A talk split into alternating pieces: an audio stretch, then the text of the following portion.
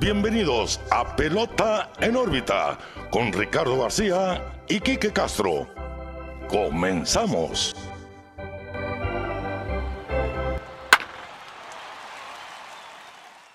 Hola, ¿qué tal amigos? Bienvenidos a un nuevo episodio de Pelota en órbita, el segundo de esta temporada 2022. Los saluda como siempre Ricardo García. Ahora, Quique, estamos mejor acompañados que nunca lo están viendo. César Salazar, catcher profesional, ahora perteneciendo a los Astros de Houston, Naranjeros de Hermosillo. Y César, pues gracias por aceptarnos la invitación. Y eres el padrino técnicamente de la pared de nuestro nuevo set. Y qué mejor que tenerte, estamos muy contentos de que estés con nosotros. No, muchas gracias a ustedes por tenerme. Eh, es algo que llevábamos bastante rato hablando, ¿no? Y Sí. hasta que por fin se nos dio y pues otra vez agradecerles por tenerme en el programa. Bueno. Bueno, gracias a ti, César. La verdad, eh, se siente bien tener a, a alguien como tú aquí en el set nuevo. Obviamente la gorrita de hoy pues representa ¿no? al equipo que también juegas Sí, con él. Y se, se me pasó Porque- poner las gorras, la, de los Astros, Diamondbacks y Wildcats. Ahí las tengo y no las puse, se me fue Sí. el rollo.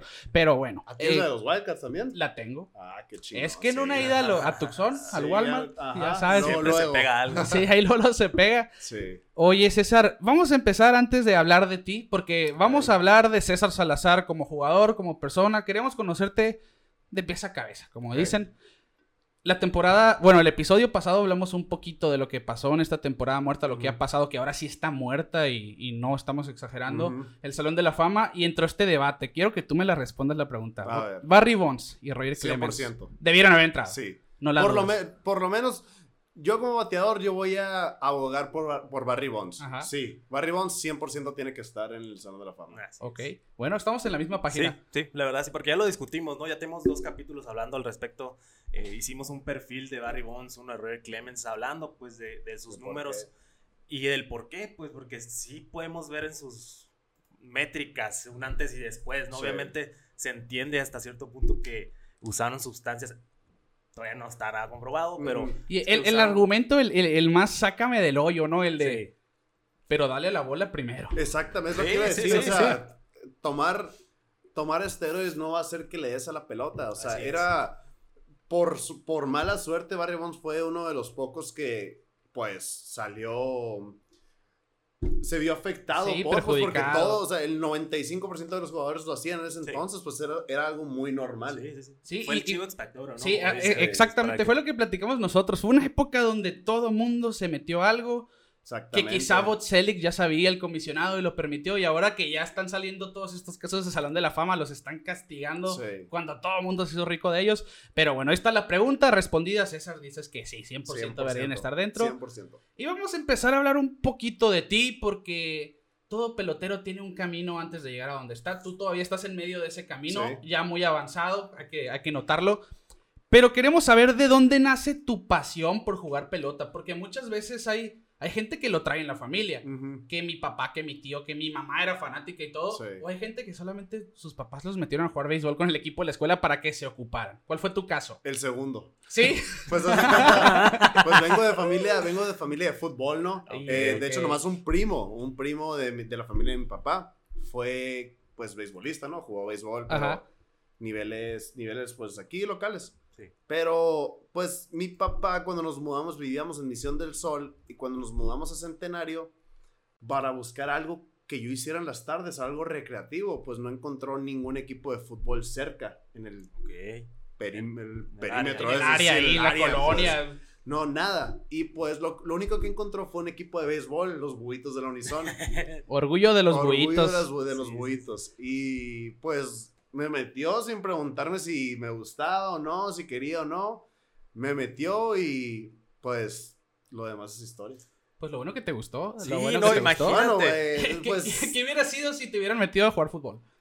no Estaríamos sé. hablando del César Salazar de el Atlas, a lo El mejor. Atlas. Yo creo, de lo, no, del, del que está jugando con la uni, yo creo todavía. fútbol. De Pero- los cimarrones, ¿no? Sí. Sí, Algo no, así. fuera, bueno, fuera. No, eh, no, fue que ta- no fue tanto que me gustó. O sea, me gustaba estar con gente, me gustaba estar con otros morritos, Sí.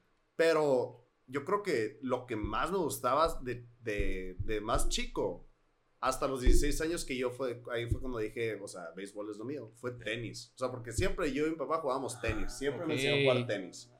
Eso era algo de que de regla los domingos. Ok. Y todavía juegas tenis de vez Todavía en cuando. juego de, pues, cuando puedo y cuando, Cuando me siento chance. bien, cuando hay chance. Ajá. Pues es mucha, ahorita ya es mucho riesgo. Hay mucho riesgo. Sí, Sí, juego. sí, sobre Y todo- pádel también. Me alborotaron mis amigos con pádel y no Ajá. he podido jugar. Que es el deporte mismo. de moda ahorita aquí en Hermosillo, Sí, el sí, paddle, sí. ¿no? Pero tenis era mi, lo que me hacía feliz, era mi pasión, como que, como Ajá. mi Ok. pasión. Tu hobby decirlo. realmente, Sí. ¿no? ¿Y el pero- béisbol lo veías como algo nomás para cumplir o, o Sí, para cumplir, para tener algo más que hacer, pero pues tampoco era tonto, o sea, ya sabía en qué era mejor. Sí, claro, claro. En que era mejor. Te diste sí. cuenta de tus habilidades desde Sí. temprano. Y lo que, lo que siempre, lo que siempre tuve fue que siempre quise, como tenis nomás jugaba una, no entrenaba ni nada, nomás jugaba una vez a la semana con mi papá. Botaneando, Béisbol, sí. Sí, béisbol sí entrené. Y lo que siempre le decía a mi papá, oye, llámame más temprano. O sea, quiero, no sé, o correr, o si el entrenador llega Ok. temprano, quiero batear. Aunque no fuera mi pasión, no fuera Sí. mi hobby, hobby, siempre le decía. Entonces la disciplina ya la traías tú, Sí, ya- inconscientemente. Ok, ok. Inconscientemente. Y qué chistoso, ¿no? Porque siempre escuchamos esa historia de que no, yo desde chiquito veía y que no sé qué. Y mira, a tú ya siendo un profesional, porque sí, e- eres ya un profesional y ya preparado para llegar a grandes ligas, de este, es chistoso escuchar, ¿no? De que, ah, no, es que simplemente mi papá me metió y pues Sí, salí bueno. Yo, pues órale, qué padre, ¿no? No, pues ojalá hubiera salido. Bueno, no, no, ojalá. tampoco, tampoco. No, Pero- obviamente tiene, tuviste tu esfuerzo, ¿no? Sí. Y tu disciplina. Tienes tu esfuerzo Sí, todavía, sí, porque... Claro, se reconoce. Oye, hasta y, la fecha. y entras entonces a la liga Unison, los buitos, Ajá. que yo creo que aquí, yo, por lo menos en Hermosillo, no quiero decir Sonora, no me voy a atrever a tanto, es la liga que más peloteros ha desarrollado, por lo menos aquí en a jugar, aquí, en la Liga Mexicana del Pacífico Ah, sí. o en verano. Y tú eres de los que encabezan esa generación, Isaac Paredes es otro caso de Unison. sí. ¿Cómo fue tu paso por esta liga? O sea, ¿qué fue lo que te hizo decir, sabes que estoy mejorando mucho, realmente mis entrenadores me están apoyando, siento ese acogimiento por parte de la liga que, que al final te hace enamorarte del deporte, ¿no? Eh, los resultados, los, los resultados hablaban por sí mismos. O sea, yo todo el trabajo que, que le, que le ponía desde que pues era chiquito, ya en los torneos, ya, ya en los torneos con más nivel, en las Olimpiadas o en los nacionales.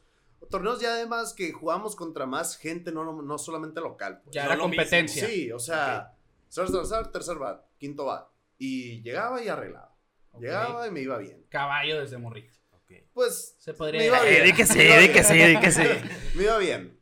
Y, y, así, y así se fue dando, pero yo creo donde más me abrió los ojos era a los, creo que 13 años. Fue que me invitaron a jugar a un equipo en Estados Unidos. Ok. Ok. Ahori- Ahorita nos vamos a, me imagino que nos vamos a meter Sí. un poco más, Ajá. Sí, sí, sí. sí, un poco más a fondo.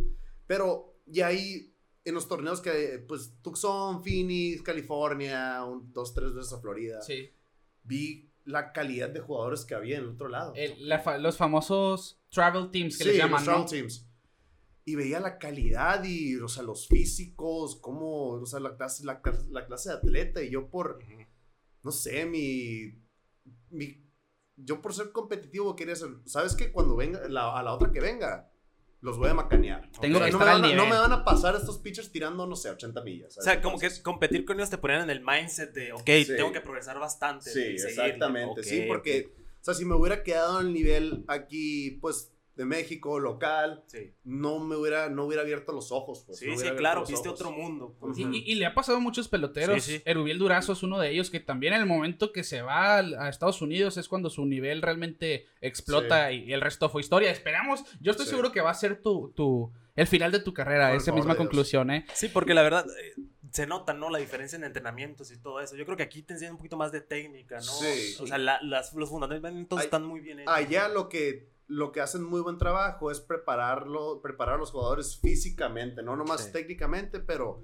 en verdad volverlos atletas. Ok. pues. Ok. Sí, sí, sí. Y, y- y realmente el estudiante de preparatoria estadounidense, por ejemplo, es muy raro que nomás juegue béisbol. Sí, Casi siempre, porque es un deporte, allá sí juegan por temporadas, porque aquí en Hermosillo nomás hay verano y un mes de invierno, yo Ajá. creo, Sí. puedes jugar béisbol todo el año. Ajá. Allá no. Allá sí juegan americano, béisbol, Mm. básquetbol cuando ya hace frío afuera, por ejemplo. Y quizá eso los adecuó un poquito que ellos hasta atléticamente se desarrollen un poquito más y tengan más escuelas sobre todo para Sí. hacerlo. Sí, sí, sí. Sí, de hecho, qué bueno que tocas ese tema. Yo siento, siento que el tenis me ayudó bastante, bastante en la... Yo me conseguí un catcher ágil. O sea, mi movimiento Sí. de piernas Sí, sí, es ágil. Y yo creo que eso es pa- gran parte del tenis. Los reflejos que Sí. necesitas para el tenis. Gran parte del tenis. Oye, antes de, de entrar, estudiaste la preparatoria en Tucson, Sí. en Saguaro High School. Sí. Pero el apodo de El Oso no salió de ahí. No. Sí, es es una duda que tenemos. ¿En qué Sí. momento te empezaron a decir oso? Y hasta la fecha todavía te dicen así, No, no, me hasta la imagino. fecha todavía. Pues, en la 11 y 12 estaba muy gordo. Muy gordo. Estás Estaba- tirando pegados. esa. Sí. no, está, estaba muy gordo. Y pues soy, bla- soy blanco, pues soy de Ajá. piel blanca. Ok. Y decían que me parecía el osito de la bimbo. Ah. Me decían osito bimbo. Lo siento mismo. Y ahí El se osito quedó. bimbo. Y ahí se quedó y pues crecí, adelgacé y se me quedó el oso. Pues. Ok. El oso. Pues de, en Players Weekend ahí te vimos El usando oso. la Ajá, jersey del oso. Pues Orgullosamente me, me gusta. o sea, hasta la fecha, no, no te arrepientes. Y de desde- Nada, sencillo, está padre. Sí, está- sí. ¿Y desde chico, recuerdas. desde chico fuiste catcher o, o No, estuviste yo era- experimentando a ver dónde?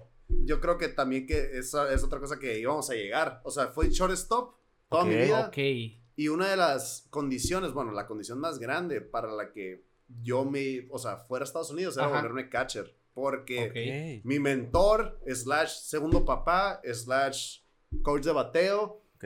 es, o sea, Tu gurú. mi gurú, Luis Valenzuela. Ok. Saludos a Luis Valenzuela. Yo creo que lo va a estar, lo va a estar viendo. Ojalá y sí. Eh, Le mandamos un saludo. Sí.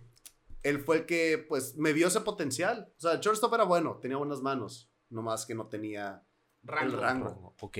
no tenía la velocidad. Y me dijo, oye, pues, si quieres llegar a donde quieres llegar, tienes que volverte catcher. Muy bien. oh, La- pues, sí, la excelente. neta, no estuvo nada fácil. Fueron meses de tener el, el pulgar todo, todo hinchado. o sea, no sabía que echar la pelota, bloquear. O sea, siempre fue uno tirando por, o sea, me deshacía rápido la pelota, pues. Y, y qué bueno que llegó la pregunta, porque yo te lo iba a decir. Eh, no, no se imaginan los que no saben tan a fondo del béisbol el desgaste físico que tiene un catcher desde que empieza. Porque lo primero de todo lo que dijiste, que te jale el pulgar la Sí. recta, un picheo, Sí, todas molidas las manos, los bloqueos, los batazos de fouls, el mismo desgaste de la posición, el estar día a día, estar bloqueando picheos, todo, todo lo que conlleva Es algo catcher. físico y algo mental, Sí, ¿no? mental. También. Yo llegas, ya estoy en un punto donde físico ya es, o sea, X. Yo me voy a poner, yo me voy a preparar físicamente, voy a estar preparado para aguantar la, la cantidad máxima de juegos que puedo aguantar. Sí. Ok. Pero mentalmente todos los juegos, o sea, llego a mi casa, me acuerdo después de cada juego, dice que la madre, Sí, o sea, sí, estoy agotado mentalmente. Sí, sí. Y- Porque al final de cuentas, eh, perdón Ricardo, Dime. al final de cuentas el catcher es el que lleva la secuencia de todo el juego, Sí. ¿no? Cae mucho la importancia del catcher. Y estás tú todos los picheos, o sea, Sí, sí, sí, sí. Tienes que, tienes que, no puedes menospreciar picheos porque, ok, ok, un picheo tanto así, de fuera, tanto así, o sea, que lo ves mucho aquí en México, o sea, los, o sea, se dan por vencidos porque está fuera del plato, o sea, Sí. yo no, yo sí, yo sí creo que si la, la el mascoteas- jaloncito, ¿no? no jaloncito, pero un marcar el el marcar el picheo, si lo marcas, si le pones atención, si no lo menosprecias, te lo van a dar. El buen frame, dirían por Sí. ahí. Ok. Sí, y, y es parte, te ¿no? Me imagino, es que son, son muchas tareas que un catcher tiene realmente. Sí. Y es mucho el desarrollo que tiene la posición por lo mismo. Un poquito más adelante vamos a hablar de eso. Adentrándonos en tus orígenes. Nos dices, siendo shortstop, decides, gracias a tu coach Luis Valenzuela, Sí. en hacerte catcher. Me y deciden. te Me decides. deciden. Ya no tuviste elección. Es mi, es mi sueño frustrado todavía. Tú querías ser shortstop. Sí, 100%. ¿Y por qué? O sea, ¿quién fue el jugador que, que tú No sé, me gustaba, me gustaba. Simplemente. Me gustaba, me encantaba. sí. me sentía el dueño, pues, me- antes de ser catcher, pues me sentía el dueño del terreno. pues. Ok. Y está rara la transición, ¿no? O sea, Sí, pues, de shortstop a catcher. Se ha visto que de catcher a otra Sí, posición. sí, sí, normalmente Ujú. pues, Algo pasa más, más, fácil. seguido así, ¿no? Pasó Sí. al revés en tu Algo caso. más sí. fácil, ojalá hubiera sido, ojalá hubiera sido el caso. Se dice fácil, ¿no? Sí, pasó todo lo contrario caso, contigo, César. Todo lo contrario. Entonces te llevan a jugar a Estados Unidos, que en Sí. este caso es la Saguaro High School, que Ajá. está en Tucson. Sí. Cuan- Cuando te enteraste que ibas a hacer esto, ¿cómo te sentías?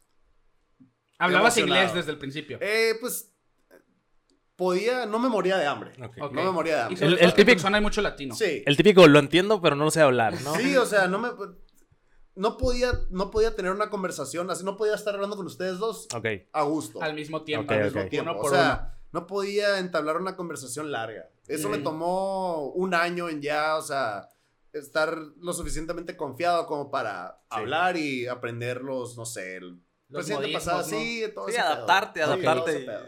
Ok. Ok, de hecho, te fue bien en high school. Sabemos que el nivel de high school y de college es abismal Sí. la diferencia. Y una curiosidad, tú compartiste el terreno con Alex Verdugo, que también Sí. salió de Saguaro High School. Pues, curioso, dato curioso, o sea, nomás, yo estuve desde mi segundo año de prepa, sophomore year. Ajá.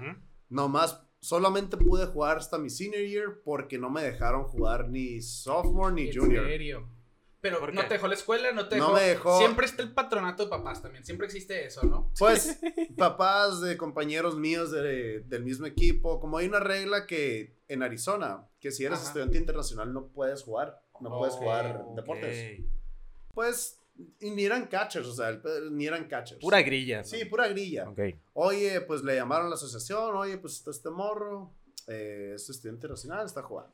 Y no, o sea, no me dejaron esos dos años y luego en senior year por fin me dejaron jugar y a los, creo que 17, fue 16 juegos, 17. Otra vez volvieron a llamar. Se nos está yendo muy bien, volvieron a llamar, oye, este Bloqueado vato, otra sí, vez. bloqueado. En serio. Pero pues a ese entonces, gracias a Dios, ya estaba comprometido, con fi- o sea, con firme y todo con la Universidad de Arizona. Ah, ok. No, no, te, no te afectó tanto el que te bloquearan, sí te quitó tiempo de juego, obviamente, Sí. pero para tu buena suerte pasó después de que ya tuvieras tu beca Sí, con pero es que el nivel, el, el nivel de high school no es el mejor nivel, no es el mejor nivel en Estados Unidos, pues. Ajá. travel- los travel teams son Más mil veces mejor y hay más visuales, hay más scouts Ok. viendo esos, esos juegos. ¿Y cómo tomabas tu ritmo y cómo seguías preparándote, siendo bloqueado, ¿no? Con, con los compañeros y los papás. Ajá. ¿Cómo tú agarrabas tu ritmo de juego? Pues sin Eh, poder estar con el equipo del high school, por Eh, ejemplo. Cuando no teníamos juego, yo le, yo le decía al entrenador que si alguien pudiera tirarme live VP, pues. Ok. Y dos veces a la semana, pues agarraba a un pitchercito, pues obviamente que no era de los mejores, porque Sí. pues te- los mejores tenían que pichar esos No, juegos. no los puedes desgastar. Pero alguien que necesitara iba- bullpen, por Sí, ejemplo. ajá, o sea, que necesitara bullpen, yo pues le agarraba picheos, o sea, lo tomaba como si fuera juego. Ok. pues. Sí, y, y está interesante porque, pues viéndolo de cierta forma, no, no, no la tuviste fácil, ¿no? Porque irte contra ese tipo de gente que Sí. no, no, no, pues que no juegue el morro, aunque la estés rompiendo y mi- mira, y te vieron romperla y menos te quisieron ahí. Exactamente. Y es también habla mucho de- del compromiso que agarraste, ¿no? Con el, con Sí, el no, béisbol. hubo dos, tres veces que le llamé a mi papá diciéndole que, oye, no tiene caso yo estar aquí, o sea, me fui Ok. para jugar béisbol, no estoy jugando, no he estado todavía, ninguna universidad me estaba viendo, o sea, no vale la pena. Ok. Pero sea, él siempre me apoyó, o sea, siempre me, siempre me dijo, yo te apoyo en todo lo que decidas, pero piénsala bien, no quiero que tomes una decisión en la cual te vas a... Te vas a arrepentir. Sí, te vas a arrepentir, a arrepentir y pues gracias a Dios no la tomé. Qué bueno. Qué bueno, qué Ah, bueno. Y entonces llega la beca con la Universidad de Sí. Arizona. Te dicen, bueno, te scouteamos. ah, Pasa así tal cual, ¿no? Que te, hay scouts en ciertos juegos, en ciertos torneos muchas veces. Te avisaron a ti que habían scouts de la universidad desde un principio. Mm, no, pero ni... O sea, yo, veía, yo veía, ¿no? Los scouts no son difíciles de identificar. O sea, vas a un juego y están con su gorrita de Arizona o de Ah, SU o de ok, Florida. o ya, sea, ya. Tomando notas acá. Y pues gracias a Dios mis papás también me ayudaron a ir a diferentes travel teams que iban a torneos ya más, gran, más grandes, con más, pues, visorías. Sí, sí, sí. Y pues me fue bien en esos torneos y ahí fue, fue cuando ya empezaron a comunicarse conmigo. Ujú. Y me, y me acuerdo, estaba comprometido con una, con, con una Central Arizona, que es, e- es universidad de dos años, es chica. Ujú. Y ya estaba, dije yo, ya, o sea, lo peor, peor de los casos, o sea, voy aquí dos años y, Y a ver, sí, estudio, pues. Y no, luego, luego, pum, dice la de Phoenix, oye, te ofrecemos tanto. Y a la madre, no, pues, chilo, ¿no? Jugué otro, jugué otro, otros dos torneos importantes, me fue bien, pum, Universidad de Arizona, te ofrecemos tanto. Oye, pues más chilo. O sea, mi trabajo no está siendo desapercibido, pues, No, o no, sea, sí, mis no. resultados no están siendo desapercibidos. Sí, qué bueno. Y pues decidí Arizona, beca, bec- una, una mejor beca, más, más cerca de mi ¿Qué familia. estudiaste, César? ¿Qué estudiaste? Economía. Economía. Todavía no Ok. he terminado. Ah, ok, no he terminado. Pero estudiaste en la Universidad de Sí. Arizona. Becado por economía. Pero bueno, se podría decir que a raíz de que entras a Arizona empieza ahora sí que el inicio del cambio de tus cosas, ¿no? Ahora sí, Sí. empieza el, el punto de partida para la carrera de César Salazar. Sí. Es entonces el año de novato. Es un año de novato también muy bizarro, ¿eh? Porque te tocó vivir una serie mundial de béisbol colegial. Sí. Y cabe destacar que yo creo que aquí en Hermosillo, por lo menos, casi no vemos el béisbol colegial. Casi, Es no, casi no se ve. Enorme. Sí, es No, yo enorme. creo que eh, en México en general no, no se ve porque no hay acceso tampoco No a él, acceso. ¿no? So- so- recuerdo que sí hubo acceso a esos juegos. Yo creo que porque alguien dio el pitazo que hay un mexicano Ajá. jugando con ese equipo. Yo creo que por eso sí los pasaron. Que, que es a lo que iba. No acostumbramos a ver béisbol colegial, Sí, sí. pero cuando nos enteramos de que César Salazar estaba jugando en la Serie Mundial del béisbol colegial, lo teníamos que ver, sobre todo aquí en Hermosillo. Y de hecho, eh, méritos a Oscar Soria, que ya también lo tuvimos aquí al buen Buki Soria Sí, de sí. invitado, porque él dio cobertura muy amplia sobre eso en, en Telemax, en la televisora local. Y ahí es donde yo veía, ah, va a jugar el César. Ah, órale, qué buena onda.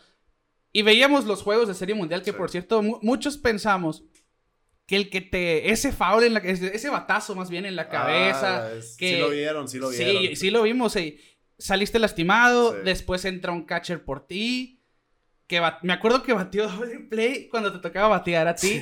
Dos turnos claves, dos turnos claves que, o sea, hubieran sido mis turnos. Es el del doble play y el último out de la Serie Mundial. Ahí está. Y, y sobre todo tu liderazgo tras de home. Porque mucha gente no comprende el que el catcher es técnicamente el que manda gran mayoría del juego. Sí. Si o sea, estoy buscando el doble play y viene bateador zurdo, bueno, vamos a tirarle pegado, Sí. buscar que rolete, todo esto. Y hay gente, sobre todo, un catcher de banca muchas veces no ve tantos juegos como tú, no va a conocer el staff como lo haces tú, catcher Sí. titular. Y quizá afectó un poquito el que te hayan sacado del juego por lesión. ¿Cómo te fue en el dugout a ti después de ese batazo? No estaba en el dugout, estaba en el training room, vomitando. Vomitando. vo- vomitando. Sí, fue una contusión bastante, bastante fea. Un knockout tal cual. Sí, casi, casi. Estaba vomitando y me acuerdo, pues pasó todo y yo todavía, pues perdimos en chingada, yo estaba todavía... Mareado. No, sí, valiendo madre el pues. y sí, o sea, fue de las cosas más, más dolorosas, porque, o sea... ¿Quién sabe qué hubiera pasado si yo hubiera, si yo hubiera sido, si yo, si yo hubiera estado en esos turnos? Sí, tal vez me hubiera ponchado dos veces, pues. Ajá. O tal vez hubiera metido dos hits. O a lo mejor no sabe. bateabas de doble play por lo sí, menos. a lo ¿no? mejor algo, pues, algo. Ajá. Y la verdad es que fue un año muy bueno de novato. Sí. Antes de llegar a la Serie Mundial, tú metiste a tu equipo a la Serie Mundial Sí. con el hit en la entrada 11, si no me equivoco. Un sencillo, que ahí es cuando yo, cuando yo vi que salió un Hermosillense en los periódicos, que salió en la tele. César Salazar le dio el gane a los, a los gatos salvajes sale aquí en México, ¿no? De la Universidad de Arizona. Todo eso realmente fue una labor extraordinaria la que hiciste con la Universidad de Arizona. Y aquí tenemos numeritos fríos, ¿eh? 276 de promedio en tu primer temporada como colegial. Pero no, no nos vamos a quedar ahí. Vamos a saltarnos tu sophomore year y nos vamos a ir al senior, donde lo subiste hasta Junior. 330. Tu junior, Junior. perdón. 339 de promedio. Sí. Uno PC de 942 producidas en 53 juegos nomás. Fue mérito propio. Los coach te moldearon poco a poco. ¿A qué le acreditas tú esta explosión ofensiva? Luis Valenzuela, otra vez te lo acredito, se lo acredito. Eh, yo con él siempre iba a batear, todos los lunes eran libres y, y me iba a batear con él. Él es el, él es la persona que mejor conoce a mi swing, Ok. que mejor que yo, literal. Eh, mérito al entrenador de Jay Johnson, el, el manager que en ese entonces era de, de la U of A. Él no, no quisiera decir que es el mejor manager beisbolísticamente que he tenido. Ajá. Pero es el manager que, mejo- que sacaba lo mejor de los jugadores que mejor he visto. Ok. Literal. Ok. O sea, te daba una confianza a él cuando Sí. tú... me- yo tenía una confianza cuando me paraba en la caja de bateo. Inmensa. Ok. Y por la preparación que hacíamos, no solamente físicamente, también mentalmente nos traían coaches mentales que hacíamos como team bonding, Ujú. actividades de team bonding, o sea, bien medio extrañas, pero chingonas. O Sí, que sea, al final de cuentas rinden esas, ese, Sí. re- ese rendimiento. ujú. La presión en el... En No, la, y, tam- el- y también mis papás que siempre fajados, estando todos los juegos, nunca se perdieron ningún. Jugamos los fines de semana. Ajá, sí, viajaban. Sí, todos los fines de semana de Tucson, ahí estaban fajados. Está bien. Wow. el Shout out deporta- a mis papás. Que, que es un viaje de cuatro horas. Es un viaje Sí, de cuatro horas todos los fines de Dije semana. tú, pues el, do- el dólar está más caro y todo lo que tú quieras, pues, pero lo que siempre sea, la friega de estar yendo y viniendo. Y es encantados de la vida. Te motivaba mucho más sí, eso, sí, saber que sea, tus papás iban a ir. Me ¿no? acuerdo, se, se acababa el himno, lo que sea, hacía mi ritual, veía a la izquierda, ahí estaba. Y ahí nomás, o sea, un... Y los ubicabas entre. Yo me acuerdo esa serie mundial, sobre todo que este- el estadio estaba lleno, ¿eh? En, en Omaha, si no, me, Sí. si no me equivoco. Siempre es en Omaha, ¿verdad? La serie siempre. Siempre es ahí. Me acuerdo que estaba lleno el estadio. ¿Te acompañaron tus papás también a la 30 serie mil personas. Me acompañaron mi papá, Luis, Y mi primo que te digo que el único beisbolista, Javier. Javier Salazar, no sé si lo ubican. No, no lo ubico. Bueno, eh, no tengo el gusto. ellos tres. Ellos tres estuvieron fajados las dos semanas conmigo en Ok. Omaha. Wow, wow. Es que Qué son- chulada. sí, son cosas que valen la pena y no, Sí, muchas o veces no valoramos, ¿no? Neta, estaban encantados después de esas dos semanas sí, porque sí. es una experiencia muy chingón. O Sí, me sea, imagino. quisiera que lo transmitieran más aquí o que hubiera más conocimiento porque está. Es, es una experiencia muy chingona. Sí. O sea, demasiado. Y aparte por el talento, ¿no? Porque hay veces que vemos prospectos y vemos eh, jugadores que van llegando a las ligas menores, pero al final de cuentas hay veces que ni sabemos de dónde vienen, cuál es el background del jugador. Hablando de prospectos, hasta hoy en día, el, cin- más del 50% de los rosters de 26 Ujú. están formados por gente salida de universidad. Así Ok. que ahí, o sea, según los números, es la. El semillero principal, Sí, ¿no? De claro. De hecho, ubicando yo los rosters, cuando estaba buscando compañeros tuyos, vi Bobby Bobby. Dolbach simplemente, ¿no? Bobby Dolbach que, que lanzaba ahí, Sí, ¿no? sí, sí. Bobby Dolbach era Uh, pitcher. era y era- picherazo, picherazo. Tú le recibías normalmente. Era relevista, ¿verdad? Principalmente. y Relevista, abría pero la veces. serie mundial se fajó dos juegos abriendo. Ok. Kevin Ginkle, que ahorita está con Diamondbacks en grandes ligas, con él también me, me tocó, el, me, me tocó el gusto de jugar. Era relevista. Estaba durísimo. eh, Canon también, Cameron Canon. Cameron creo. Cannon, que fue segunda ronda. No, sí, segunda ronda. Nick Quintana, segunda ronda. JJ Marijevic, segunda ronda. Eh, Alfonso Rivas, que. Alfonso Rivas, que debutó el año pasado en ligas mayores. eh, y, o sea, Entonces eres parte de una Sí. generación tremenda, ¿no? Que salió Sí. de ahí de la Universidad de Arizona. Oye, y había rivalidad también con los Sun Devils también, ¿verdad? Sí, sí, Siempre. está- ¿Cómo se ponían los juegos ahí? No, deja tú cuando íbamos a jugar a cuando íbamos a jugar a Phoenix, pues sí se llenaba bastantito el estadio de sí, Phoenix, sí, sí. no tanto como el de Tucson, Phoenix es más grande, hay más Sí, que sí. hacer. Pero recuerdo que en Wild Pitches, o sea, iba por la pelota y no puedo repetir lo que repetían, lo que decían, no, es muy explícito, pero en español, o sea, yo de que, ah, Órale. chilo, que- gracias. Era, era una motivación muy ruda, pues Sí. así.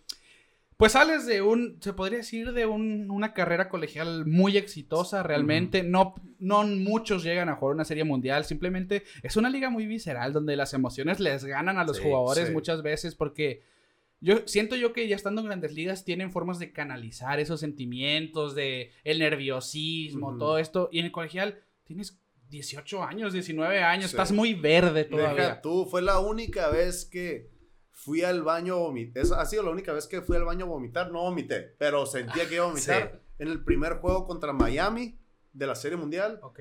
me acuerdo, o sea, estábamos, éramos, éramos visita. Así que me tocó estar, pues, en la línea, Ajá. en la línea del himno. Me acuerdo, pues, hasta, hasta la madre del estadio, ¿no? Y ya, yo de que chingado, ¿no? Y en la pantalla decía el attendance. Ajá. 27.800 y algo. Y yo de que. A la madre. Y fui al baño de que. A la madre, que, o sea, ¿voy a vomitar o no? ¿Voy a vomitar o no? Y me vienen a ver a mí y dices, ¿no? Sí. Sí, Tengo no, que hacer imagínate algo. la Pero yo presión. creo que la- el, el ambiente más chilo que me ha tocado es en Mississippi State, en los, an- cuando pasamos a Ajá, los. fue cuando pegaste el hit, sí, ¿no? porque Ok. eran, ahí eran, creo que 12, no, eran 12 mil o 13 mil. Pero, o sea, así lo sentías. O sea, estaban Ok. arriba de ti, literal. Y todos en contra tuya, pues, porque la serie mundial colegial es más, más neutro, pues. Ajá, Hay sí. muchos de Arizona, muchos de Miami, Florida. Ahí sí viaja la gente muchas sí, veces. pero pues ahí en Mississippi State eran locales contra visitantes, pues. Eran, literal. eran 13 mil contra 9. Sí, li- literal, güey. Así. Y eso, y eso te ayudó después en tu carrera a sentir tan joven y esa presión del Yo, yo creo que sí, porque me acuerdo que ni mi debut aquí en Hermosillo, o sea, sí, obviamente los nervios siempre van a estar, Sí. pero nunca ha sido nada abrumado, o sea, nunca me he sentido... No has vuelto a vomitar. pues. Exactamente, no he vuelto a vomitar. No lo he vuelto a sentir. no lo he vuelto a sentir. Hasta el momento ha sido el tiempo donde viste más gente y te sentiste más. Sí, es donde es cuando he jugado enfrente de más gente. Ok. Pues termina entonces tu paso colegial. Viene ahora sí los encabezados aquí en México, sobre todo. Hermosillense es drafteado por los Astros de Houston, Sí. junio del 2018, si no me equivoco. Ronda 6. Siete. Ronda 7. Ok. ¿Cómo te sentiste? Porque no cualquiera sale drafteado, porque están las típicas historias de el jugador que firmaron años después, undrafted, ¿no? También. Ajá. Una cosa es yo querer entrar al draft y una Sí. cosa es que alguien me seleccione en Sí. el draft. Ujú. Pues es algo que no quiero decir que me, me tomó por sorpresa porque yo en ese entonces ya tenía representante y él es el que era, era el que estaba en comunicación con todos, todos los equipos. Ok.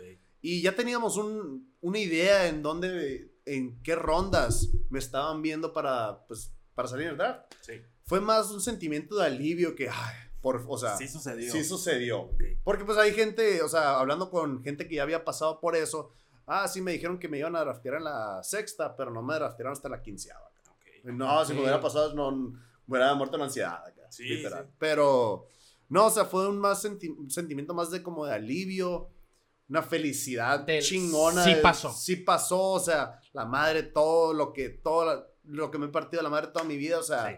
ya va a empezar. O sea, ya va a empezar. Todos esos días madrugando, Sí. entrenando, hasta tres veces al día entrenan muchas veces los peloteros. Sí. He, co- he conocido casos. Pues el, el saber que ya vas a empezar una carrera profesional, pues es ver el que rinde frutos todo este esfuerzo. Pero César, también hay que tener en cuenta el que empieza un camino muy largo, ¿no? Sí. El, que, el que te draften no es el que, no significa que vas a llegar a Para grandes nada. ligas. No digo, y sabemos que no va a ser tu caso. Tú sí vas a llegar a grandes ligas, vas a ver. favor Dios. Pero, ¿cómo es este camino? Porque son. En la NBA, en la NFL, incluso en otros deportes te draftean y ya hasta. Si tú Sí. quieres en meses ya estás jugando, ya eres profesional. aquí no. Aquí, si, si subiste tres años después, te fue muy bien. ¿Cómo es eso para ti? Porque tú ya, ya has jugado en todos los niveles, si no me equivoco. Sí. Empiezas en clase A baja, clase A intermedia, pero ¿cómo has sentido tú esta transición de niveles? Sobre todo lo más importante, high school y universidad bateas con aluminio. Siento yo que hacer esa transición del aluminio al madero te hace Sí. ser más selectivo. El, ahí sí, si te gana la recta, te rompen Sí, el bat, por 100%. ejemplo. Todo esto, ¿cómo lo tomaste tú? ¿Cómo lo sentiste? ¿Cómo lo viviste? Proceso de adaptación 100%. Totalmente. Eh, mi primer año, bueno, mi primer verano, medio año, porque pues el- cuando sales drafteado ya está empezada la temporada en ligas menores. Ajá. Eh, pues quise ir con mi mismo approach de pues universidad, que obviamente no me sirvió. O sea, también haciendo ajustes que la organización quería que hiciera. Eh, pues tenía muchas cosas, tenía, tuve muchas cosas en la cabeza y pues no, no tuve un buen año de resultados, vaya. El Aprendí inicial. mucho, el inicial, el inicial. Pero igual la probadita te. Sí, la te probadita, o sea, ¿no? Oye, ajá. y- me sirvió para venir a, a invierno y ya probar otro tipo de, ok, estoy más, eh, estoy un poco más listo, pues. Ok. Eh, O sea, ya, ya tomaste el, el approach de, de ligas menores de allá aquí para poder avanzar, ¿no? Sí. Ok, ok. y pues sigo hasta la fecha, o sea, es proceso de adaptación, sigo adaptándome. Eh, también tiene que adaptarse a lo que la organización busca de los jugadores. Eh, pues ellos ya saben qué puedo hacer defensivamente, o sea, es lo ma- solamente están buscando o están esperando a que, ok, o sea, ¿cuándo va a ser? Cuando explote con el bat. Ok. Eso, es, eso es, pues. que, que, solamente- que muchas veces es como que el factor definitivo del catcher. Porque Sí. hay muchos catchers que evolucionan y se hacen buenos catchers defensivos, pero como que se están esperando que en un extra con el bat para ya Sí. hacerles el llamado oficial. Que de hecho tú la temporada, las últimas temporadas no lo has hecho del todo mal. Incluso la probadita que tuviste en AAA, te fuiste 4-3 si no me Sí. equivoco. Es el único juego en AAA que El tuviste. único juego, sí. Ya sabes en qué nivel vas a empezar esta temporada. No, no, no lo sé. Eh, todo va a depender mucho también si hay entrenamiento de grandes ligas o no. Ok, Ok. Pero doble A o triple A, va a ser uno de esos dos. ok. Te quedaste en AA, te cerraste la temporada pasada en Doble A, mejor sí. dicho. Bueno, entonces lo que sabemos es también que los catchers profesionales tienen un proceso más, Más largo. largo. que cualquier otro jugador. Porque vienen como catchers, sí, les enseñan a recibir picheos y a bloquear entre comillas cuando están en high school y demás. Después en universidad van puliendo un poquito. Pero siento yo que cuando llegan a las ligas menores es, vamos a redefinir todo lo que te enseñaron, vamos a empezar de cero técnicamente porque estás bloqueando de una manera que ya no se hace, los picheos, si va aquí lo vamos a enmarcar así, todo eso. ¿Cómo ha sido ese proceso de pulimiento, de hacer ese carboncito en un diamante como catcher? Fíjate que físicamente no me han, no me han cambiado mucho. Lo, yo creo que el cambio más drástico que he hecho es en el mascoteo. En vez de hacerle para, ade- para adentro, estoy un poco más por fuera. Ok. Pero bloqueando, siempre me he sentido bien, siempre me he sentido bien, tirando, sacando corredores, siempre pues me ha ido bien.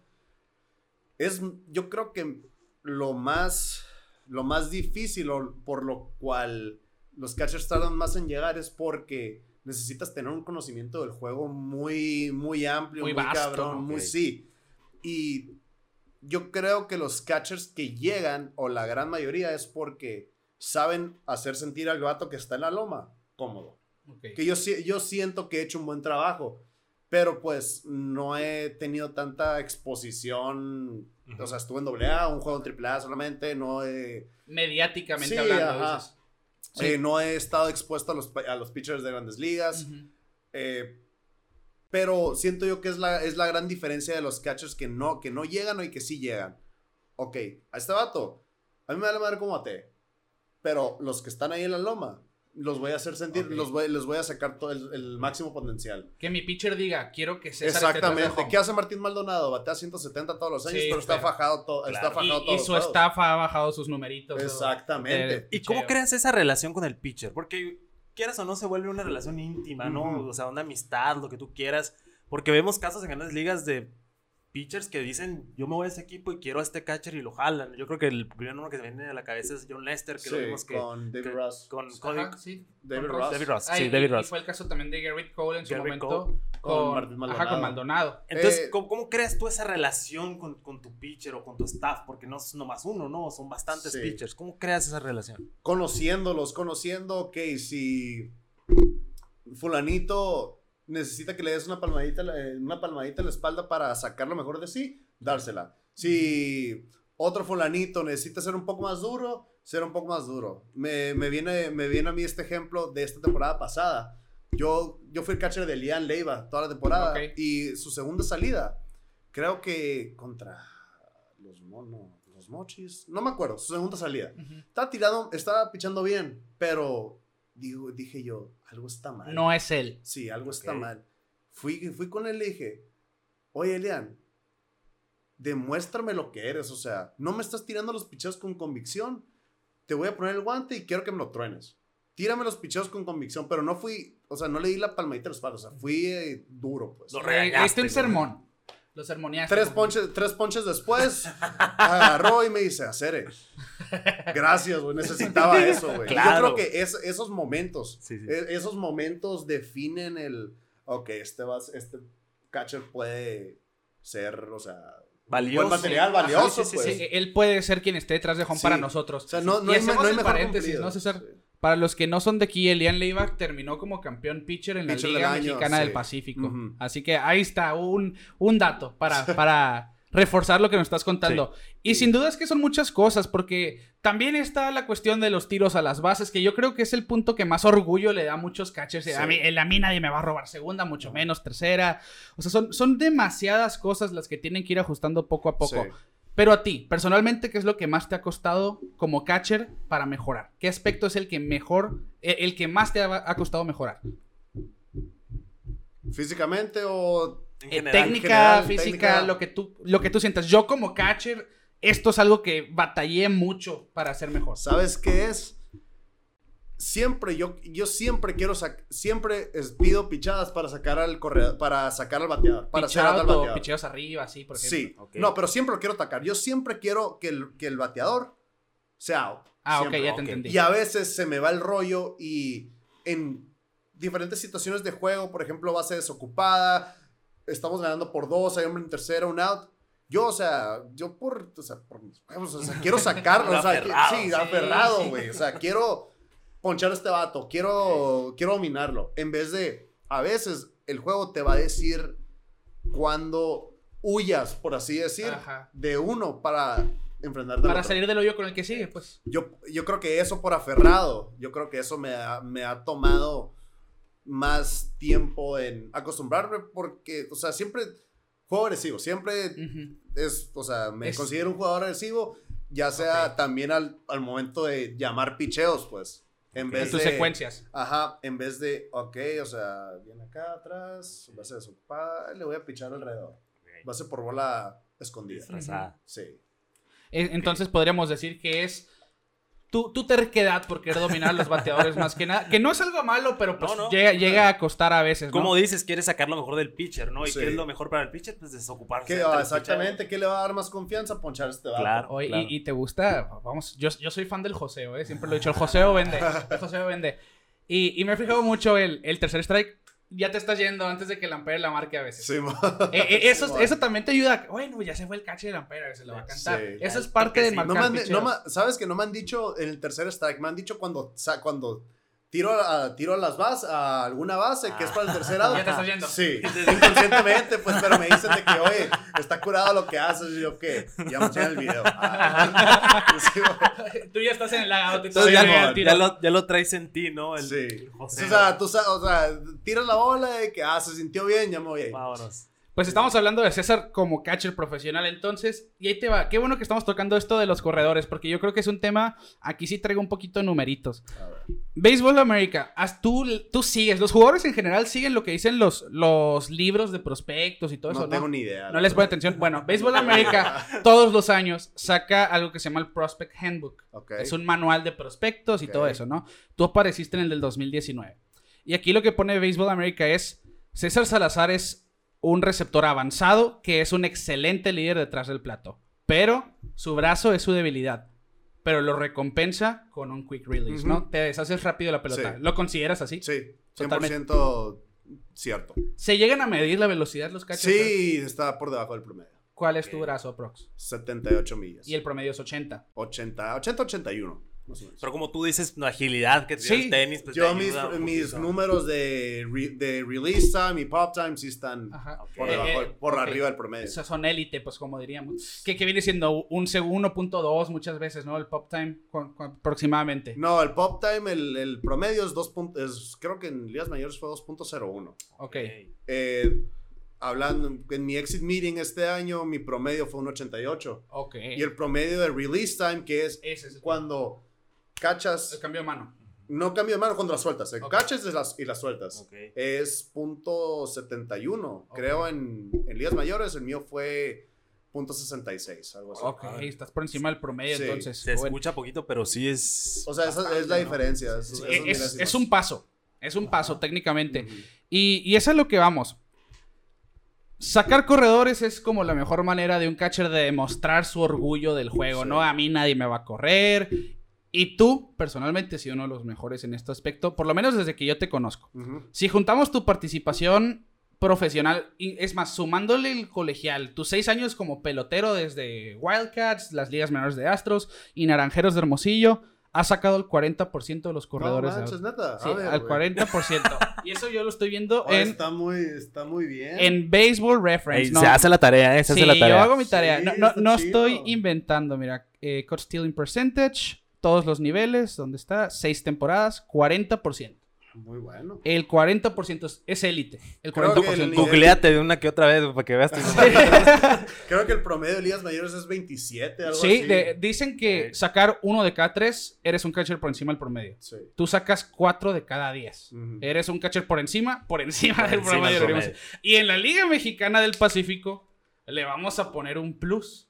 En tus temporadas, en tus cuatro, tienes un 53% Vámonos. sacando los corredores. Wow. O sea, más de la mitad. Sí. Más de Qué la risa, bueno. qué risa que te estás sorprendiendo. No, No, pues no, no había visto esos números. o sea, yo No le pones atención. ¿No le pones atención o, o no Pues, o sea, malamente, malamente no veo. Pero Malamente no veo. Pues no malo, porque al final de cuentas no te estás presionando solo, sí, ¿no? exactamente. O sea, simplemente uno, o sea, uno sabe cuándo le fue, cuando le fue bien o cuando le fue mal. Sí, sí, sí. Ok. Que ahí podemos decir que ahí entra todos los entrenamientos y todo esto porque está el vamos a entrenar para mejorar algo y que me salga inconscientemente, ¿no? O sea, vamos a, en el caso de los catchers, bueno, yo quiero eh, mejorar mi tiempo para deshacerme de la pelota, vamos Sí. a entrenar esto para que en el momento en que venga el picheo, que se tarda un segundo en llegar a home, yo ya, Ya lo haya soltado, ¿no? Y eso sin estar pensando en Ajá. hacerlo, ¿no? Y aquí se reflejan los numeritos, pues hacer videos de entrenamiento que me imagino lo hacen muy seguido, porque si, Sí. si tú dejas de entrenar, te empiezas a empolvar, como Ujú. decimos, Sí. ¿no? Sí.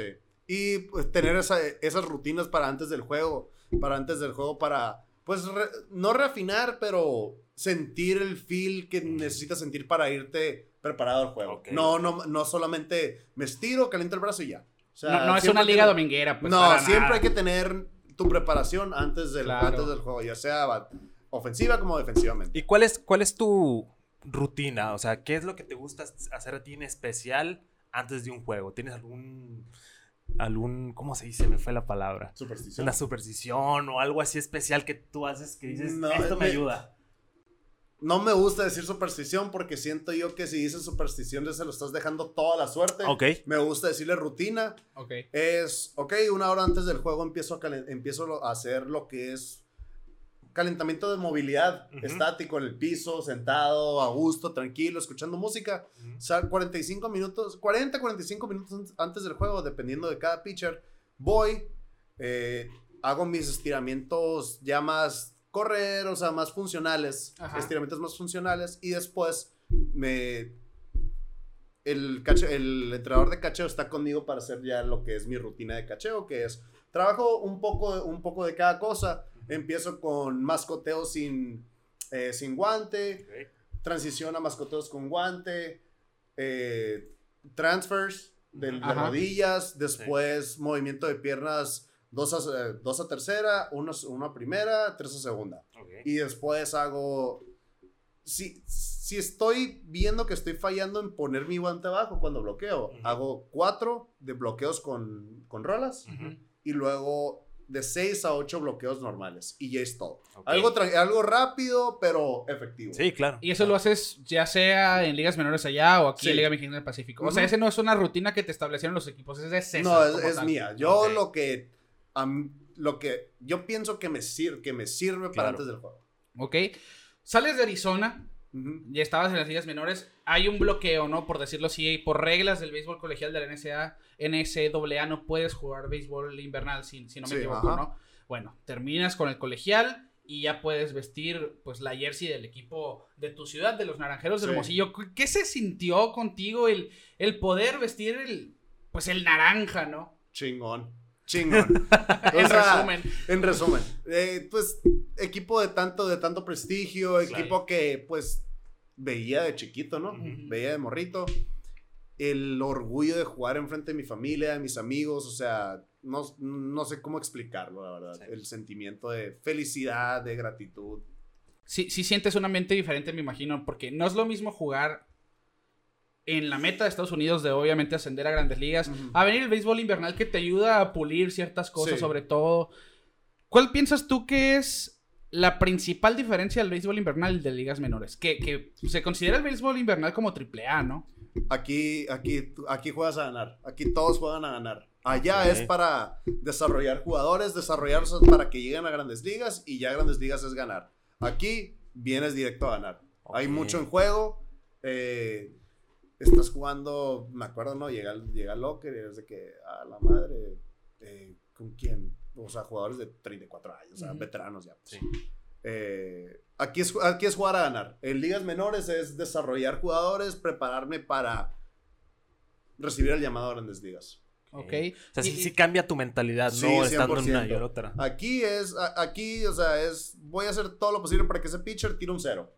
Allá es, a la madre, o sea, tengo que preocuparme por eso, pero luego si no bateo no me van a promover, o sea, todo ese pedo, pues. O sea, ya, Aquí es ya ganar. En, en- en ligas menores es más para ti, por decirte de Malamente, manera, ¿no? malamente. O sea, es más para ti porque al final de cuentas, pues el equipo gane o pierda, pues Malamente. tu carrera es la que Sí. está formando Sí, ahí. pero se entiende, pues la misión del pelotero siempre es llegar al máximo nivel, ¿no? Sí. Y, y, y estás, estando en ligas menores, pues es el camino que tienes que tomar para hacerlo. Y aquí Sí. es algo, pues, alternativo, ¿no? A- Sí. Vienes a jugar, vienes a tu casa, como dices, vienes a un ambiente diferente también, porque me imagino que el jugar en tu casa, sobre todo tú, literalmente en tu casa en Hermosillo, no tiene nada, es 100% diferente a jugar a kilómetros de distancia. Sí. Y el ambiente de cuando sales de un juego también, me imagino. Y el estar con tu gente, porque queramos o no, el mexicano sobre todo, el latino, tiene una forma de ser mucho más eh, apegada que los estadounidenses. Sí. ¿Cómo lo has sentido tú eso? Muy, muy a toda madre. O sea, es- está en Estados Unidos. Se termina el juego, me voy a mi depa.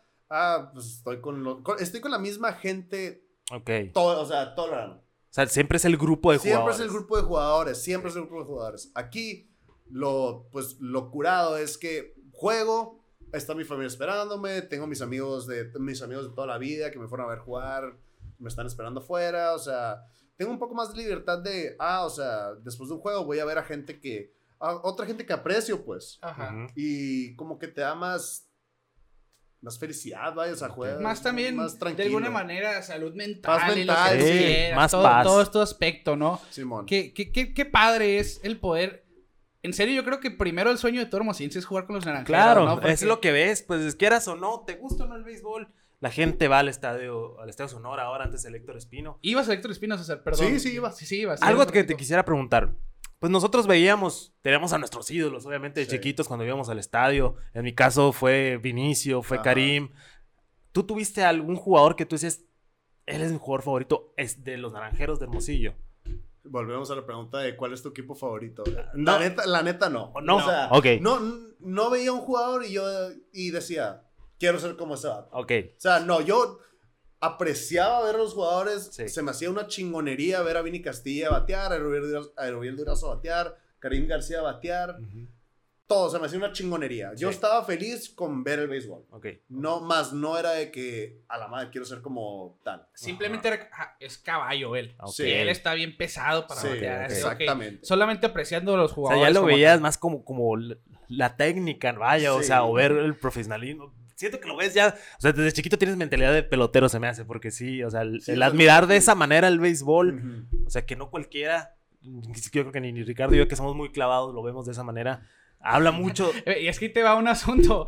Cuando eres bueno lo puedes vivir como tú, César. Ah, no, pero claro. cuando eres malo lo vivimos atrás Claro, micrófono. uno, uno sí es detalle. aspiracional, ¿no? Sí, y termina hablando en un micrófono. Pero te digo, o sea, eh, está curado también ver esa parte, ¿no? Que tú dices, Sí. yo era independiente, no tienes, sí tienes el amor a, los naranjeros, por ejemplo, pero Sí. no, no tanto a los jugadores, ¿no? Es la Sí, organización es- en es- sí. Es el juego en sí. Sí, ¿no? El, juego en sí. O sea, yo estoy feliz viendo. Yo era feliz con un bote de papi- con una bolsa de papitas o Ajá. de duros, con chamoy, viendo el juego. Del charalero. Sí. En paz descanse, En paz descanse. por cierto. Sí, sí. Y, y contaste con varias figuras del, de- del béisbol mexicano eh, internacional, como Vinicio Castilla decías, como manager, es a lo que voy. Incluso ahora Juan Gabriel Castro. También Juan Navarrete, si bien no, no fue un personaje de, de tanto renombre a, a ese nivel, también ha estado trabajando con equipos profesionales. ¿Cómo ha sido tu experiencia con ellos? Porque quieras o no, el desempeño del equipo, para bien o para mal, siempre dejan un aprendizaje. Sí. ¿Qué dirías tú? Así te, te voy a bombardear con tres preguntitas así. ¿Qué dirías tú de cada uno de, de estos tres managers? ¿Qué fue lo que más te sirvió a ti personalmente? De Vinicio, de Juan y de Juan Gabriel. Vinicio, ver el, profes- el profesionalismo con el que él se carga. Ok. O sea, tú lo ves, entra, entra el locker y tú sabes que Vinicio está ahí. Tú sabes. O sea, Ok. como. Pesa su presencia. Sí, su presencia, lo chingón que es su presencia, o sea, se ve y de, de la manera que hacía las cosas, muy profesional, o sea, se ve cómo duró, o sea, cómo fue ese ícono Ujú. de Grandes Ligas. Y el el por qué, ¿no? El por qué fue ese ícono. Ajá, exactamente. Ok. Juan Navarrete, la ética de trabajo. Este vato fajado con nosotros en el sol todas las cuatro horas de pretemporada en 2020. Ok.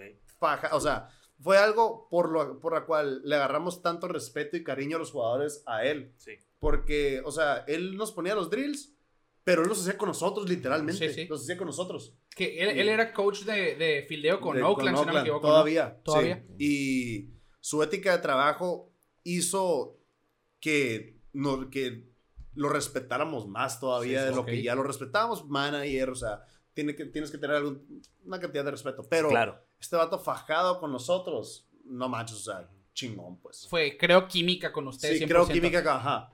¿Y cuál y- fue el caso con Juan Gabriel Castro?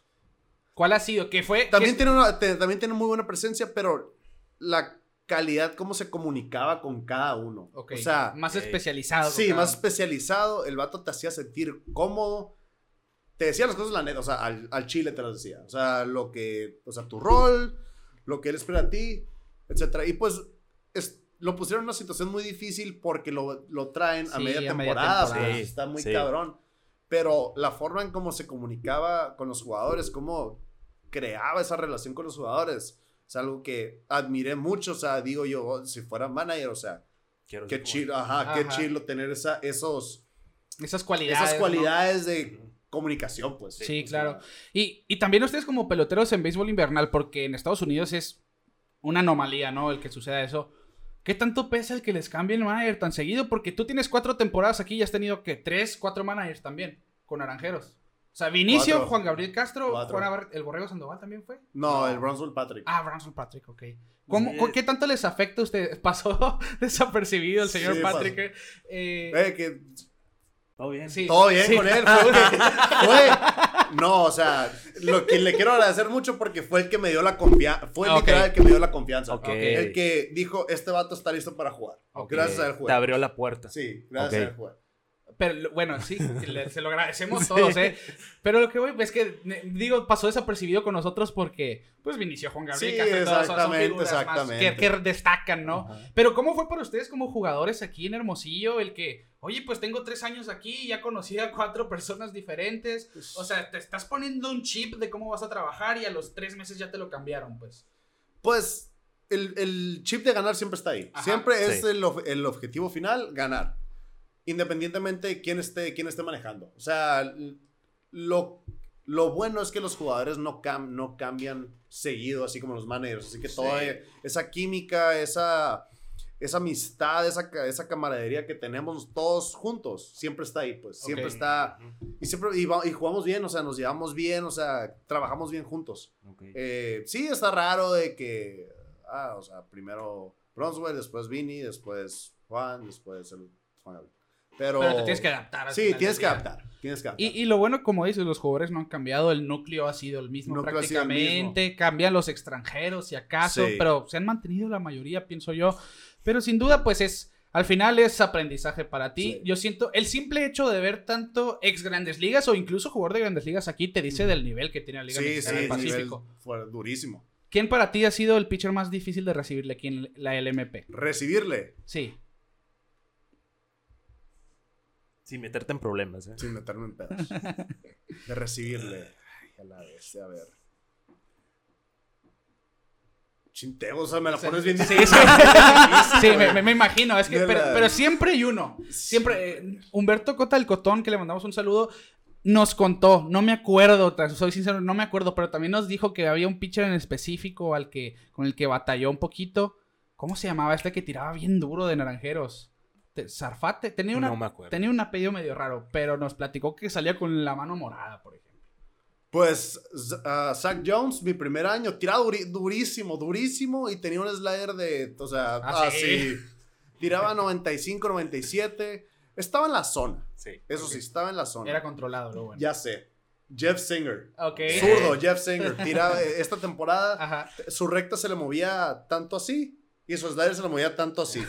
Y estaba, o sea, tiraba strikes, pero no sabía si iba a ser el- en la esquina de adentro o la esquina afuera. Y tanto, lo tanto que se le movía la pelota, pues uno batalla a veces también. Si te llegabas a cruzar, haz de cuenta que estabas jugando Twister Deja, en el piso. deja sí. tú, Zach Jones, en los Mochis en 2018, corredor en segunda. Pedí un slider. Ok. Me va tirando un rectón de 97. aquí, aquí me lo metió, de aire.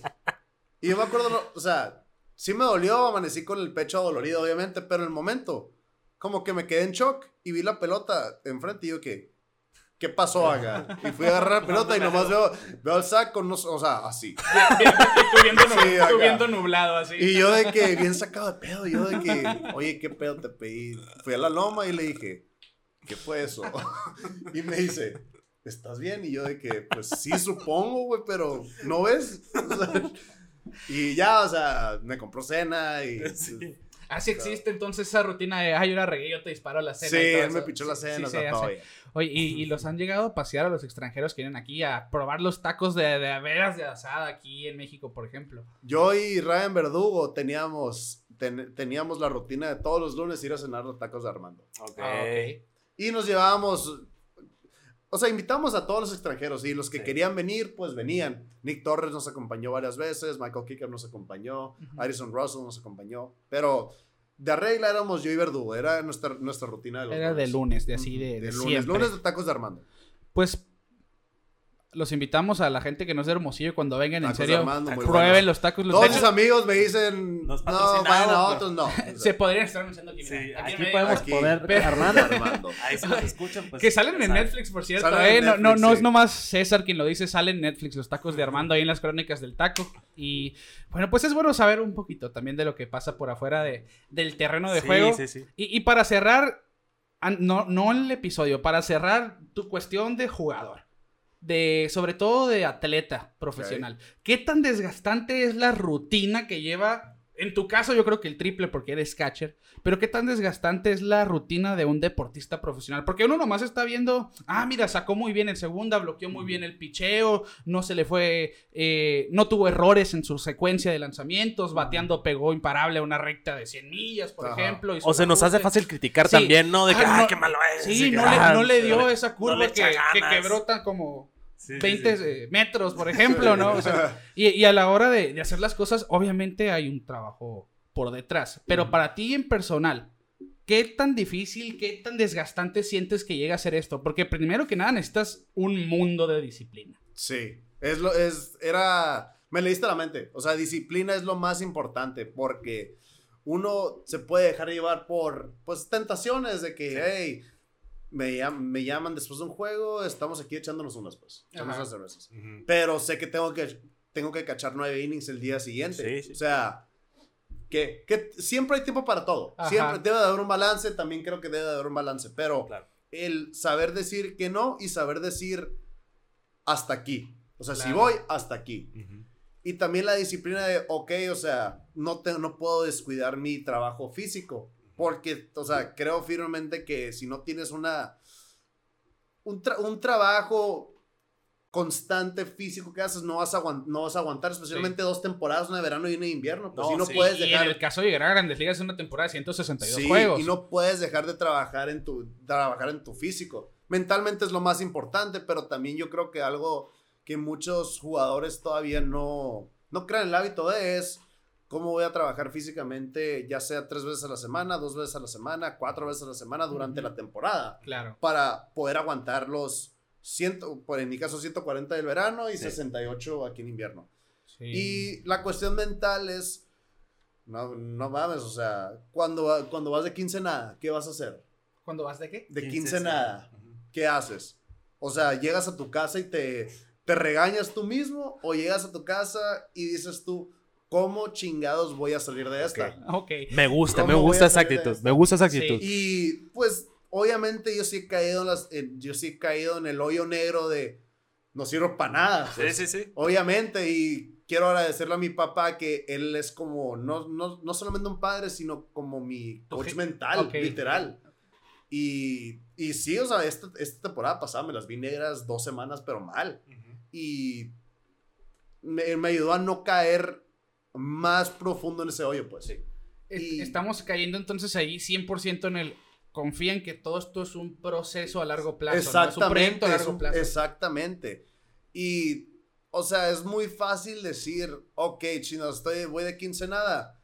Ah, a ver, o sea, no puedo irme peor. Voy a ir mañana, o sea, no puedo irme peor. Ujú. O sea, en vez de tomar una mentalidad de Mañana acabo el slump. no acabar el slump. ¿Cómo? ¿Qué, qué estoy haciendo mal? Ok.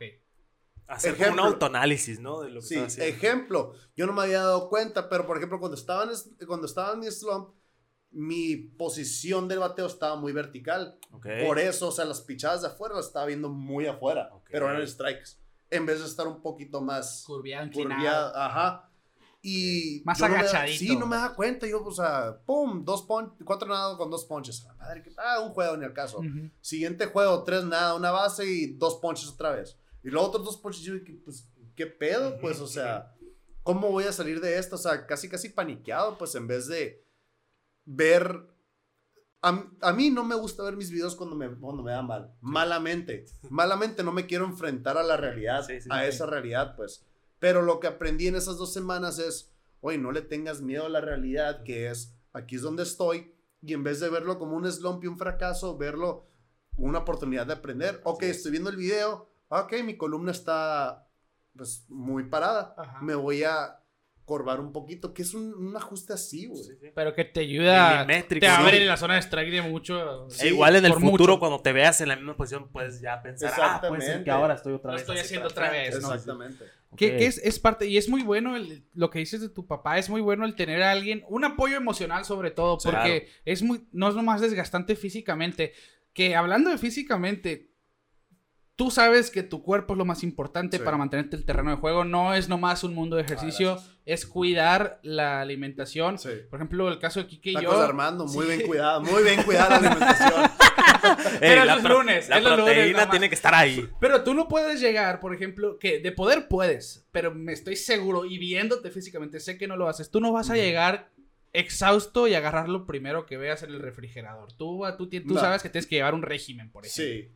Pues sí, no, o sea, cuando me doy cuando me doy lujos es va a ser después de un juego, porque sé que quemé tanto tantas calorías, Sí. eh, mi ritmo cardiovascular estuvo hasta el tope por tantas horas, sé que me puedo dar el lujo de comer mal, por así decirlo. Sí. Una O sea, comida en el día, sí, como quieras. Desayuno y comida sí es, ok, o sea, voy a comer algo, voy a comer cosas que no me van a hacer sentir, pues, pesado para el momento del juego, pues. O sea, cosas que me van, a, me van a dar energía, me van a dar bien, me llevo mis snacks, mi fruta, eh, nueces, Red Bull nunca falta. Café, o café, las cinco tazas nunca faltan también, pero Eres cafemaníaco también. en temporada Café, sí, sí. malamente. Sí, sí, no, aquí Malamente. somos, somos iguales. Sí, verdad, Oye, sí, somos César, igual. Estaba esperando que me tuviera un cafecito. No, Sa- ¿sabes que te iba Mira, a preguntar? mira, Estuve- mira. eh, te iba a preguntar. El agua está ahí, César. Pero pues no pensamos más allá. Yo creo que sí, nos falló un qué- qué poquito. vergüenza. Cuando nos vuelvas a visitar, te lo Ya estás, prometo. ya estás. Pero en serio, César,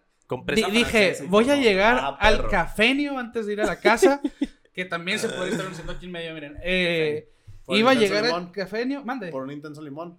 un intenso limón, lo que tú gustaras, así. Oye, voy a llegar por un café, ¿quieres algo? Y neta no sé por qué no lo hice. Dije, Fallamos. no, ando, ando las Fallamos como carreras. hosts. le, trajimos su intención es lo agua. que cuenta. Sí, bueno, es lo que pero cuenta. para la próxima ahí vas a tener tu cafecito. Oye, oye, César, yo te quise preguntar. Ya dejando un poquito atrás, ya hablamos mucho de béisbol, de Sí, tu carrera y todo. Pero ya como tú, César.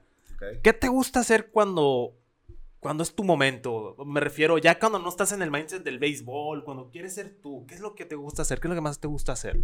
Aparte del tenis. Sí, ya aparte que del tenis. Porque ya el tenis es de regla. Pero aparte del, del tenis. aprovechar a la gente, aprovechar a la gente que aprecio y la gente que me aprecia, ya sean mis amigos de toda la vida, mi familia, abuelos, aprovecharlos todos los, todos los momentos que pueda. Descansar, que es lo más importante, o sea, también no es, o sea, valoro mucho estar yo en mi casa no haciendo nada. ¿Por qué? Porque sé que he tenido toda esta carga de trabajo por tanto tiempo y que me puedo dar un día de estar tirado en el sillón viendo tele. Sí, o sea, pues, me puedo dar, o sea, eh, no me siento mal al hacerlo por Sí, sí. todo lo que Sí, ya, ya, ya pasé ¿no? 300, Sí. 300 días entrenando y jugando. Exactamente. Y siempre, o sea, aunque esté en temporada, no esté en temporada, trabajar en mí mismo, ya sea podcast, leyendo, Ok. eh, tratando de meditar. Soy una persona que esté- tiene que estar que, pues, haciendo algo y no, casi está muy difícil meditar, pero pues lo hago a través de la lectura, o sea, Sí, sí, sí. estando, estando presente, leyendo sin ninguna otra distracción, pues eso me, es Ok. mi meditación, Ok. por así decirlo. Y dices que te gusta leer, ¿qué te gusta Sí. leer principalmente? Desarrollo personal. Ok, Ok. motivación, desarrollo, Motivación. todo eso. Mi libro favorito, Hagan su cama, es mi libro favorito. Eh, no sé si así sea la, o sea, como se llama en español, Ajá. en inglés es Make Your Bed, Ajá. así literalmente se llama. Cortito, pero con unas lecciones muy, muy Sí, buenas. sí, ¿sabes de que anotarlo, habrá De- que anotarlo porque... Te puse en un lío. Te- Sí, te ya. puse Me pusiste en un libro, me me tiraste en curva. Pero No sé bueno. quién es, pero tiene como 120 páginas. Ok. Está muy, está muy Make cortito. your bed. Make your bed. Ok, está También Ken buscar. Herbie de David Goggins, no sé si están familiarizados con, No. con él. No. Es- yo, yo real- así yo te digo la neta, yo leo No. béisbol, Sí. crónicas de Sí. béisbol. Yo Anthony leo- Robbins, todo lo que sea de Anthony Robbins también muy... es también motivación. Sí. Ok. Eh, podcast, a mí no me gustan, o sea, si es de motivación, como sé que es de, al- es de algo en específico, si es de una hora y media, no, no lo voy a escuchar. Pero Ok. este de Rob Dial, The Mindset Mentor, son de 12 Ok. a 14 minutos y cada día es un tema diferente. Ok. Lo escucho Son todos Son los diarios, días. son diarios. Sí. Ok. O sea, te pones, ese te pone en tu chip. Sí, por ejemplo, porque si es, o sea, si escucho un podcast de motivación por una hora y media, obviamente voy a perder interés a las Sí, te vas a 45 aburrir. minutos. pues. Sí. En vez de si estoy escuchando un podcast de. ¿Cómo se llama este vato? El. ¿De quién? ¿En español, inglés? No, inglés, güey. Joe Rogan. Joe, Ro- Joe Rogan. Ah, el- ok. me va- es Sí, el es el máster, Sí. es el máster. O sea, es diferente, pues. Sí, sí. Oye, pues hablando ya de ti como tal, pues nos dices, te gusta la lectura, te gustan los podcasts, incluso. ¿Tú eres de podcast o de música en el gym? Música. De música. ¿Cuál es tu música favorita? Para el gimnasio. Para todo, en general para Ah, todo. eh, reggaetón. Reggaetón. ¿Y para el gimnasio? Reggaetón, pues me imagino que Luis Miguel. Ah. Luis Miguel, acá, Morat y la chingada. Eh, reggaetón o rock. Ok. ¿Y No, tengo, no, me, no me preguntes de artistas de rock porque no me sé. No, yo nomás sí. pongo La música. Ah, esta sabe esa rock, canción. workout y ya. Vámonos. Ok. Y, y si escuchas, bueno, los días que tienes juego en tu game day, ¿qué tiene que sonar sí o sí en tus bocinas? Anuel. Osuna. Martin, ah, también soy EDM, Martin Garrix, Ok. Tiesto. Música urbana en general, Sí, entonces, ¿no? ajá. Soy básico, soy muy básico. Soy muy No, no, básico. no, está, está bien, está Sí. bien. Suena bien, me gusta a mí también. A mí sí me gusta el reggaetón también, ¿eh? Oye, y tienes, ya decía aquí que pues tú les llamas rutinas, pero a lo mejor inconscientemente tienes alguna cábala. Que es una a ver, o está la. Es, superstición. esa era la palabra que Sí, estaba es que buscando ahorita. está- la fue. superstición es lo que dicen, la clásica de clásicas, no pises la raya de cal. La típica, si no puedes pisar las rayas. Luego está la cábala de, el, por ejemplo, Ichiro Suzuki, me acuerdo, siempre, acá, antes de cada turno, haciendo Sí. el brazo, jalándose la. Jeter que, que hacía el, Ah, el, sí. el tiempo. El esta- Pedroya ajustarse las guanteletas una que otra vez. Todos los jugadores, Adrián González, incluso que está en la pared, hacía lo que hacemos los gorditos, ¿no? De jalarse la camiseta. Jalarse la, eh, la camiseta. Incluso ya así como rituales secretos, lo de Wade Box que comía pollo antes de todos los juegos. Sí, sí. Larry Walker, esta es la más curiosa, a ver si la conocías. A ver. Él portaba el 33 en su Sí. jersey. En- tenía, pues son cuatro turnos, ¿no? En el batting practice. Hacía tres swings primero, luego seis, luego nueve y luego doce. Puros múltiplos Ah, de tres. Así, y eso era todos los días. Sí. Y le servía a ellos, ¿no? Le servía. Tú no tienes nada así ni... No hay algo que tú hagas que, ah, pues este día... O chance si lo tienes y no te has dado cuenta. Ajá, No. puede ser. Mis cosas siempre tienen que estar enseguida de las cosas del pitcher hervidor. De regla. Ah, de ok. regla. O sea, si el pitcher hervidor pone su toalla, guante, termo ahí, mis cosas tienen que estar literalmente enseguida. Ah, ok. Ahí está, entonces. Ahí está. Café. Si tienes cábala, entonces. Café siempre tiene que estar ahí enseguida, ahí entre mis cosas. En el juego en también. el juego. Siempre tiene que estar ahí el café en el juego. No sé si sea una cábala o porque pues. Sí, es que sí. Yo creo que sí, porque Es no parte de tu rutina. energía, sí, es no parte de rutina, pero es una cábala. energía, Sí. Ok. Oye, Eh, y- Veo el logo del bat antes de batear y hago una respiración profunda y Es veo el logo del bat. Y ahorita decías que Sí, no ahorita que no tienes- te- Son rutinas, son, Sí, ru- son bueno, rutinas. sí, ahí está. Tú le llamas rutinas, pero son, esas son cábalas, como Ok. le conocemos en el mundo del Sí. deporte. Y, de hecho, la más bizarra, yo creo, Moisés Salud y Jorge Posada, sabes que se orinaban las manos. No, Se orinaban las manos no, para me sabía batear. esa, No Sí, digas. resulta que Moisés Salud lo hacía primero. Y, y Jorge Ah, sea, Posada se lo aprendió porque decía que tenía urea, que es algo que te ayuda a suavizar la piel, ¿no? Y les, las guanteletas ya sé que te dejan callosas. Ellos manos. no usaban guanteletas. yo no creo que usaban yo creo que guanteletas. por eso. y por eso, exactamente, Oh. usaban, usaban su orina para tener un mejor agarre, que sus manos no estuvieran llenas Pero- de callos y sentir bien los. Qué loco. Ponte la balas. brother, mejor. Sí, brother, un poquito. o sea, Oye, billete tienes. Uy, billete hay, o sea, que y, se, tú, y se las patrocina. Sí, se las Exactamente, patrocina. no, no es como que iban a gastar. ¿no? Cada quien. Pues cada Cada quien. quien, Así lo así vamos a dejar. Yo no pues, me orino las manos. Para, para, para, para cada mencionar. Tienes café y por ahí lo pones en el pitcher quiero el todo. café ahí nomás. Sí. Las manos limpiecitas. Pues muy, muy, muy, muy buena cábala, muy, sencilla, la vamos a dejar así. Bueno, nos dijiste no tienes jugador favorito, así que eso no lo vamos a tomar, pero vamos a eliminar eso. Te íbamos a hacer esta sección de las tres rectas, que son tres preguntas rápidas. Ya Que no, que no sean pegadas nomás, ¿no? no, no, no, no van a ser pegadas. Pues, ¿quién fue tu jugador favorito al crecer? Si tuvieras que elegir uno, Iván Rodríguez. Iván Rodríguez. Ya. Ok. Con eso. Aquí te va una de doble sentido. ¿A qué pitcher te hubiera gustado enfrentar en la caja de bateo? No importa si sea de ayer o de hoy. ¿Y a quién te gustaría haberle recibido? ¿O te gustaría recibirle? Recibido yo creo que Justin Verlander. Ok. Ok. Y todavía hay chance. Sí. Todavía hay chance. sí, Pero hasta, puede. hasta ahorita me gustaría recibir a Justin Verlander. Mínimo por ahí te lo vas a topar. Sí. Y. ¿Y batearle? A la madre.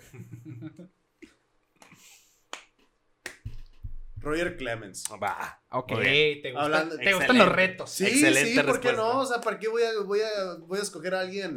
que le puedo marcar ya. Sí. exactamente, pues. Sí, sí, Sí, pues, ¿Quién yo- sabe si le ¿Quién sabe? marcar a Clemens? Sí, chance, ¿quién ¿no? sabe? ¿Quién Puede sabe? que sí, puede que me deje una recta Pasa. el medio. sí. Oye, Malamente pa- estamos pasa que asumiendo. que pitchers así de mucho renombre batallan con alguien que, oye, pues era banca de la banca, me explico, y nunca lo sacaron de out, Ujú. nunca lo sacaron de out.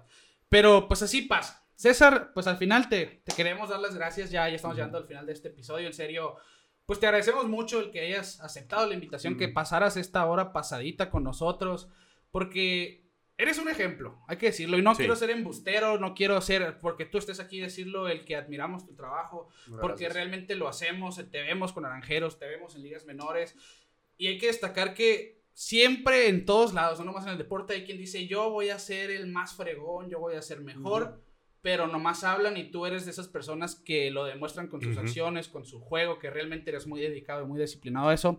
Y por eso te agradecemos el que estés Sí. aquí, en No, serio, tu gracias. tiempo.